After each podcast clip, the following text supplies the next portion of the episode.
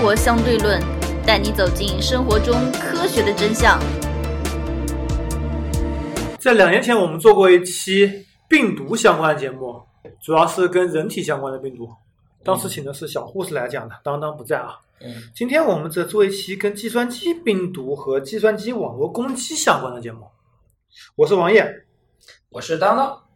首先，还是回到传统病毒，在生物学领域中啊，病毒是指一类比较原始的、有生命特征的、能够自我复制和能够在细胞内寄生的非细胞生物。有什么 DNA 病毒和 RNA 病毒，对吧？它的一个特点是它可以自我复制。嗯，而在计算机科学领域内，所谓病毒是指编制或者在计算机程序中插入的破坏计算机功能或者破坏数据、影响计算机使用，并且能够自我复制的一组计算机指令或者程序代码。嗯，所以跟病毒有比较多的这么一些类同啊，对吧？嗯就把也也叫做病毒。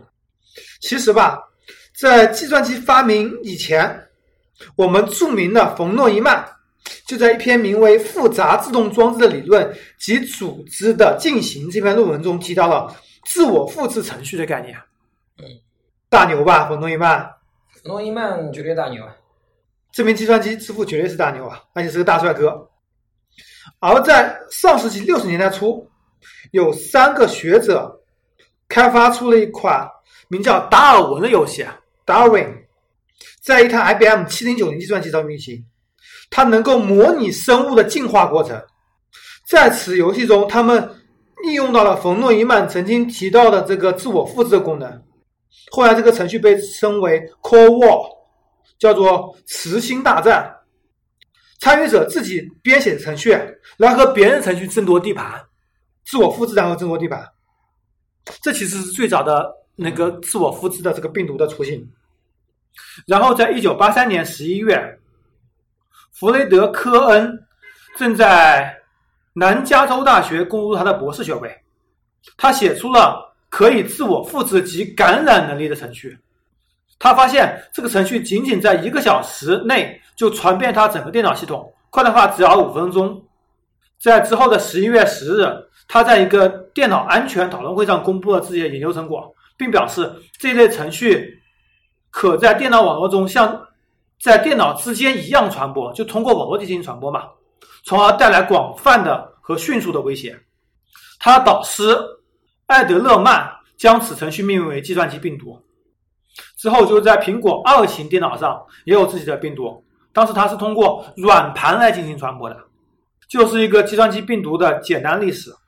不知道当当以前有没有玩过电脑？以前什么很多什么是 CIH 病毒啊，包括达尔文的变种啊，都是感染了非常非常非常多的电脑。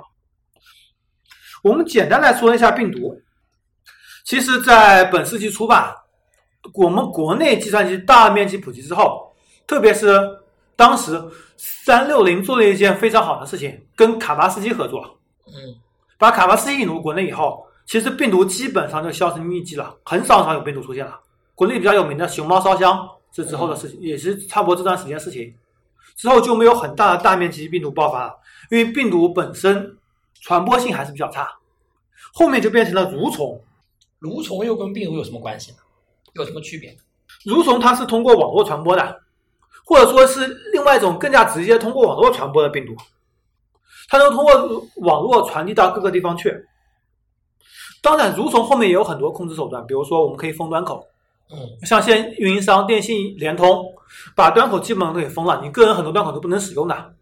第一方面能够提高安全性，第二第二方面他们可以节约很多成本，无论是防止攻击的成本，还是自己的运营维护的成本，这反而抑制了蠕虫跨网络进行执行，网蠕虫只能在局域网中进行传播，包括病毒，啊这样就解决了很多问题。所以现在我们个人很多电脑上很少很少有什么病毒或者蠕虫，要不就流氓软件，对吧？嗯，对，弹出很多种广告，劫持你的浏览器，对吧？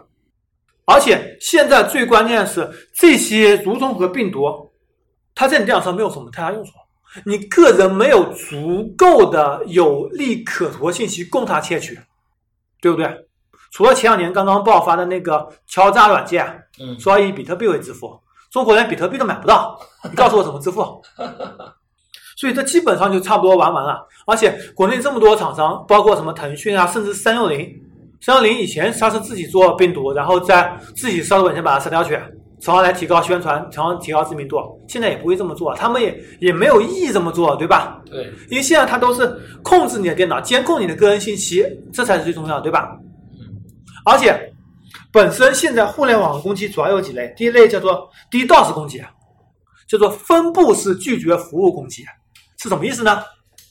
比如说你是联红，对吧？嗯我要攻击你百度的网站，嗯我只要拿两亿个设备同时给你的网站发包裹，你的网站可能就会瘫痪。但是你要调动两亿个，调两亿个太简单了？三六零能控制两亿台电脑。哦，更加别说现在各种物联网啊，共享单车这么多，呃，小黄车、ofo，包括 hello，两人两车都是联网的。嗯同时让你包裹，像你我们家这么多网关，公司这么多摄像头，嗯路由器有后门，对吧？嗯还有什么智能音箱啊、智能的电灯啊、嗯家电啊，都联网，甚至智能门锁也联网。嗯我劫持以后向你包向你的这网站发信息，别说两亿个了，两百亿都可以达到。嗯，你网上就直接就瘫瘫痪了，是吧？就直接瘫痪了。而且这很难防啊！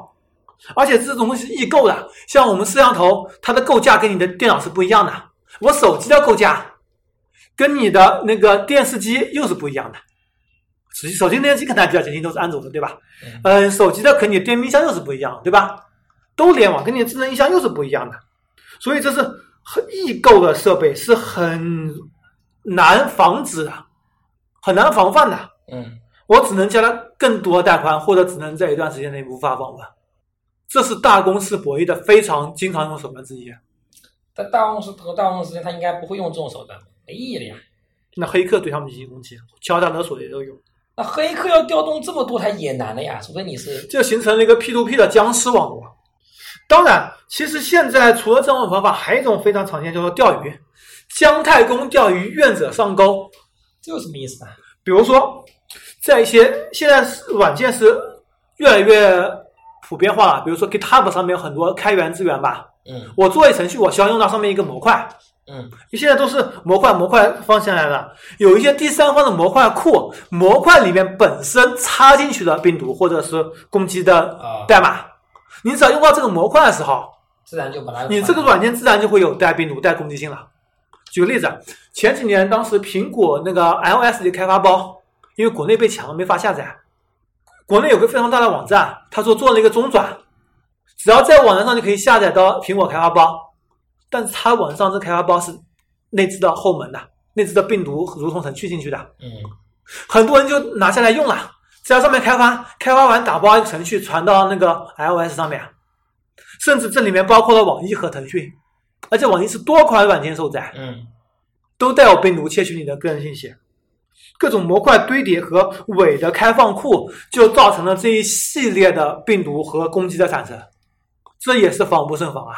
嗯而且这种情况还有就是 DNS 劫持，哪怕你是从苹果服务器上下的，你的 DNS 被劫持到其他的第三方的那个服务器上去了，你也会下载到这一系列的伪装过的或者是有后门的这些开发库来，嗯，造成很严重的危害。这是黑客最近经常使用的手段。如何收听我们的节目呢？您可以在喜马拉雅、荔枝 FM 或者苹果的播客应用上搜索“生活相对论”，关注爱因斯坦头像的就可以了。还有一种更牛逼的叫做 APT，APT 什么意思呢？APT？是现在最流行的一种攻击手段。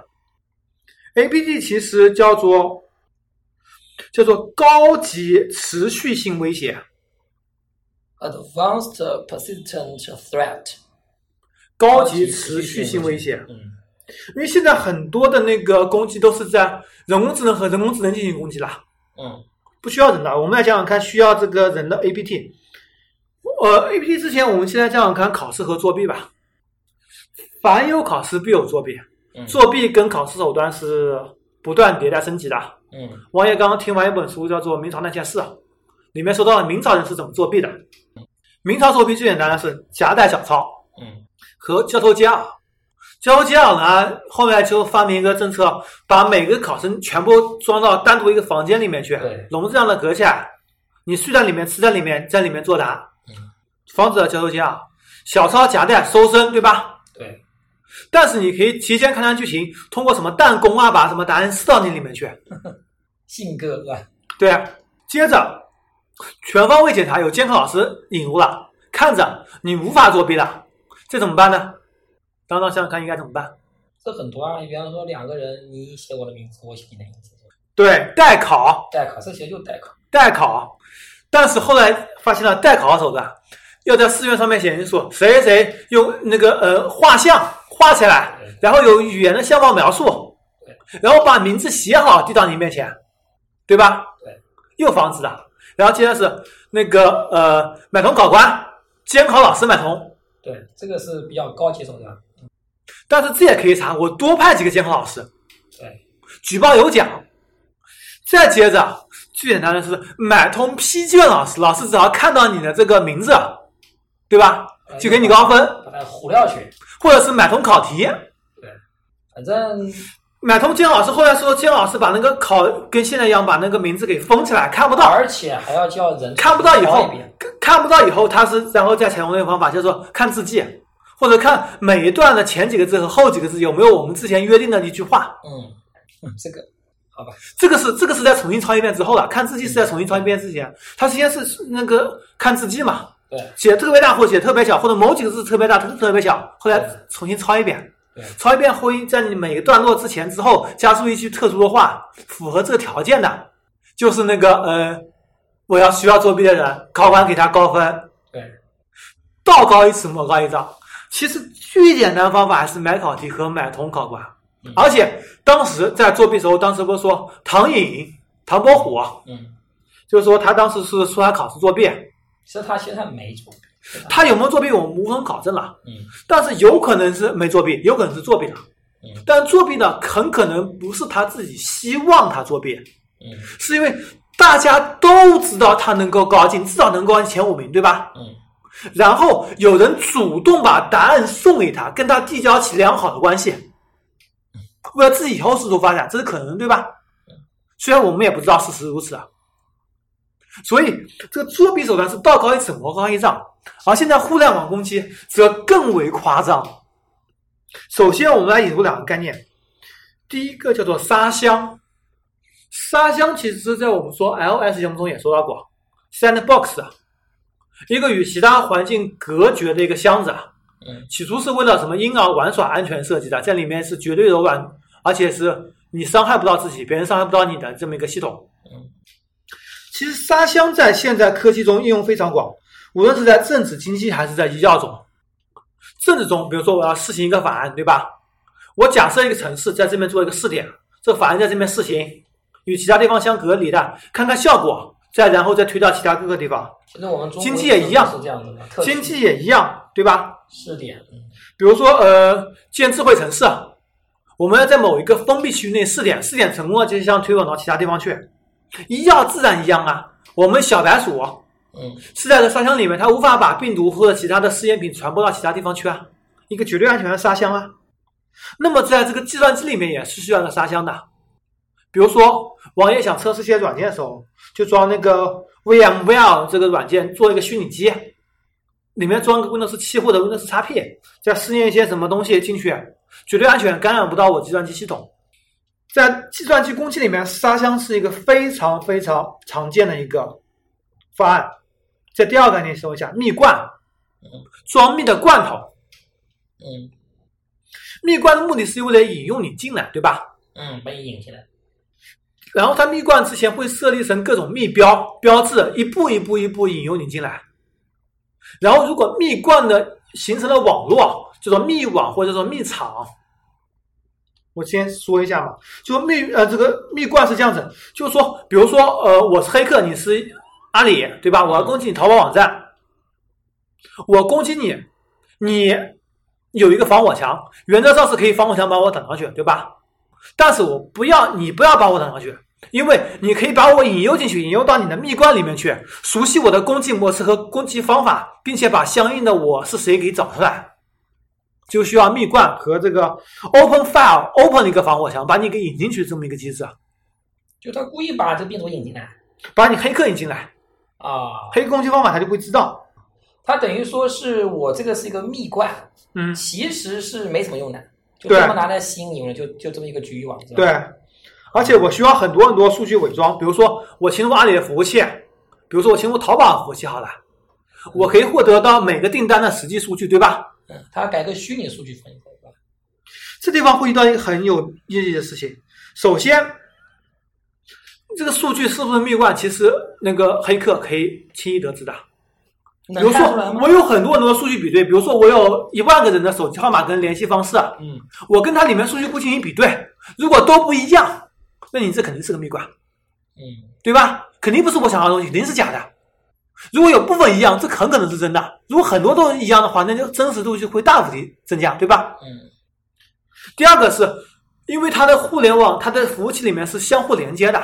比如说我淘宝用户，我又是黑客，我只要下一个订单啊，给我自己，上去，我不付款无所谓的，我只要在你的服务器上能看到这笔订单，而且时间吻合，就说明是真的。那就是真的。如果没有，那就是假的，对吧？那这个蜜罐不是没有用了吗？所以这是个道高一尺，魔高一丈的。有可能他会准备一个蜜罐，里面混进去一些真实数据，嗯让你进行攻击。而且，如果你黑客如果要在蜜罐里面获取到一个相应的那个账号的时候，比如说我有一个账号叫做当当当，对吧？里面它会生成有一百个当当当相关的账号嗯，一个是真的，另外一百个是虚假的。你用户可能给你个虚假账号，其实账号并不存在。嗯你用户试密码一次、两次、三次全是错误的，直到一次偶尔试进去了，但其实这账户是个假的，它是为了引你进去一个手段。那么这样子，那么我互联网公司就会想了，我是不是能够把网络地址更随机化，造成你每次攻击的这个效果不一样呢？但是这里又遇到一个问题，啊，这遇到问题就是你那个密密罐这个密网是否够安全和够逼真？因为你逼真肯定要混入真实数据才才会更加逼真，对吧？嗯这你牺牺牲了安全性。如果你的数据不够那么逼真，别人很容易识别这是一个蜜罐，那我们就是道高一尺，魔高一丈。然后黑客攻击不是一次性的，对吧？嗯他一点点进入进去去摸索，为了每一次都不留痕迹，每一次进去一点点，绘制一点点地图的一一角，直到把整个网站地图全部绘制出来。因为它服务器后台非常非常非常复杂，它要多次进攻，你这时候就会要有一种叫做操作系统混淆，因为你哪怕进入到一个真实的环境里面去，嗯连接到另外一个那个环境里，你看的是连接的，连连接到的环境可能又是一个蜜罐，对吧？你一个真实，比如说我订单数据联系到个人的信息，可能有另外蜜罐里装了大量大量假的信息来提供，让你诱骗你进去。你只不过你刚刚下订单，你看到你的订单号，认为这是真的，嗯但是你还其他订单号可能关联信息就有不同不很多很多种，有真有假，有真有假，就会非常非常非常复杂。就等于说陷阱套陷阱？对，然后还有一个时延的问题，可能我会给你一个真实数据订真实订单，比如说我是一点一分一秒钟下的，嗯你数据库里可能必须是马上就能看到这张订单，对吧？我蜜罐里面可能你用户我看到了这张订单，但是是晚了两秒钟才进来的，这有很可能是一个复制过程，它真实的数据复制到一个虚假数据里面去了。嗯这又是一个陷阱，又是个蜜罐，这也需要相应的人员准确的进行识别，黑客进行准确的识别。就是说，你每踩一步都有可能是陷阱，嗯然后每一步都有可能是诱你进去的蜜罐，也有可能每一步都是真实的数据进去了。接着还有一点更高级的是，假设你真的入侵了我阿里的系统，入侵我淘宝系统，它可以把一个真实的系统伪装成一个蜜罐，让你认为真实的数据这才是一个蜜罐。黑客他总归是怕这个是个蜜罐，踩进去让你留下痕迹了嘛？他可以把真实的订单数据伪造成这个蜜罐，你其实真实侵入了，你拿到真实数据，但是你认为这是蜜蜜罐，你却不敢获得里面更多的详细的数据。嗯，就对你产生个心理阴影。对，这就是一招非常非常牛逼的东西。其实这在最早邮件欺诈就有，那个垃圾邮件，不是有很多邮邮件的一些过滤措施嘛？符合某些特征邮件或者符合某个邮箱进来邮件，它会进行过滤。它就像你发送一封垃圾邮件，看你有没有过滤掉，来确认你这过滤水平。它往往是某一些过滤，某一些不过滤的，又会提供你一个蜜罐，让你一步一步、一步一步踩进来。所以这攻击是非常非常非常牛逼的，就是你高一节，我高一节，你高一节，我再高一节，这是一个非常非常复杂的斗智斗勇的过程。但是，这也说到但是啊，国内企业可能并没有你想象中的那么复杂，它会设计很简单很简单的东西，因为国内数据保护其实并没有那么重要。经常听到之前什么 CSDN 被脱库，天涯论坛被脱库，整个数据库所有用户数据信息全部被泄露，甚至国家电网的 App 整个数据库六千万用户个人数据直接泄露，直接不加密进行组装，很多的这个安全性是受到很大的怀疑。很，你可以说吧，在上世纪七八十年代，美国甚至国防部都没有密码的，直接是出厂密码，IBM 给你什么密码就是什么密码，当时并不知道加密重要性。直到现在，个人数据逐渐一步一步的复杂起来，大数据一步一步值钱的时候，我们就会有涉及到非常非常复杂的防攻击的，还有密罐的手段，并且是一个一个密罐相连接，密罐和真数据之间互相交叉，形成一个非常强大的密闸和密网，才能够防止这个进行攻击，或者让你攻击获得不了相应的数据。除了刚刚所说的撞库攻击。其实还有一种叫做中间人攻击，也是时下比较流行的。那么什么是中间人攻击呢？中间人攻击是 Man in the Middle Attack，简称 MITM。假设我和当当当进行通信，然后妖叔把我通信出去的内容给截取了，把当当当通信内容也给截取了，我们看着都直接和对方进行通信。但是其实中间有一个中间人，他可以获取到你的全部信息，就好比之前我们三幺五那期所说到的，我查询自己的社保信息，进入了一个第三方的软件或者第三方的网站，输入了自己的个人信息之后，我们能够获得真正的社保网站提供到真实的数据，而你的信息、你的密码和你的所有的社保数据都已经被第三方网站所截取。这就是所谓的中间人攻击。那么，如何可以不被中间人攻击呢？那肯定要检查自己通信的安全。通常我们用 HTTPS，所谓的 SSL 协议来保证通信安全。但是证书本身也可以伪造。所以，互联网攻击其实是个非常有意思的东西。所以说，现在很多其实都是内部人员泄密嘛，是吧？对，内部人员泄密成本更低。对，这个是。而且还有一种最常见是撞库，比如说我有一个。国家电网数据库里面有很多个人信息，他会把他手上有的数据库、有的个人信息拿去跟幺二三零六或者跟什么淘宝网进行匹配匹配，来获取你更多的相应的数据。之前京东就有五千万数据是通过匹配，把更多详细数据给拖出来的。然后第二天，刘强东就把整个安全部门全给解散了，重新招人。装库其实是我们常见的、最经常见的这种攻击之一，也是比较可怕的。所以这里建议就是说，个人用户数据虽然没有那么值钱，但是当你数据量足够大的时候，它可以用非常值钱。数据化项对啊，完全可以。所以不同网站用不同密码，网页现在已经有五六套密码在用了，而且还有很多网站是随机密码生成的，浏览器自动计数我都不知道密码是多少。所以病毒是个逐渐衍生的，从病毒蠕虫衍生到互联网攻击，互联网攻击又有机器对机器的，这里我们就不讲了。关键是人，因为机器对机器太无趣了，你我也讲也讲不清楚，因为我也没有实际实操过。A P T 攻击本身也是大型的黑客对大型的机构进行攻击，因为小数据对他们来说成本太高，没有攻击意义，对吧？嗯。你攻击目标肯定是什么巨头的，或者是这种政府职能部门，嗯，或者什么幺二三零六这种网站才会遇到这种问题。这是一个非常一个道高一尺魔高一丈的这么一个技术，也是听起来比较爽、比较有意思的一个技术。那我们今天节目到此为止，拜拜。好，拜拜。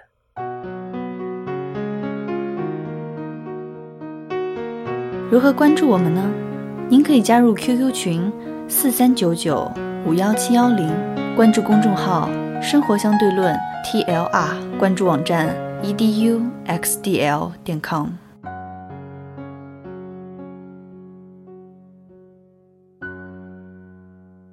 那么今天彩蛋，当当电脑有被攻击过吗？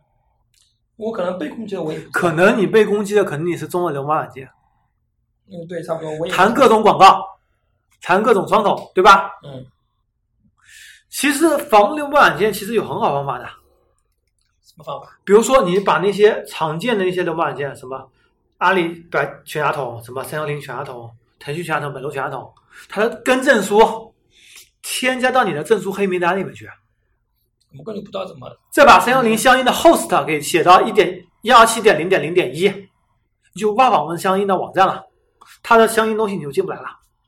而现在本身病毒已经进不来很少，像 Win 十里面，只要你勤装安全补丁嗯，，Win 十自带的杀毒软件已经能保证你不会中病毒了。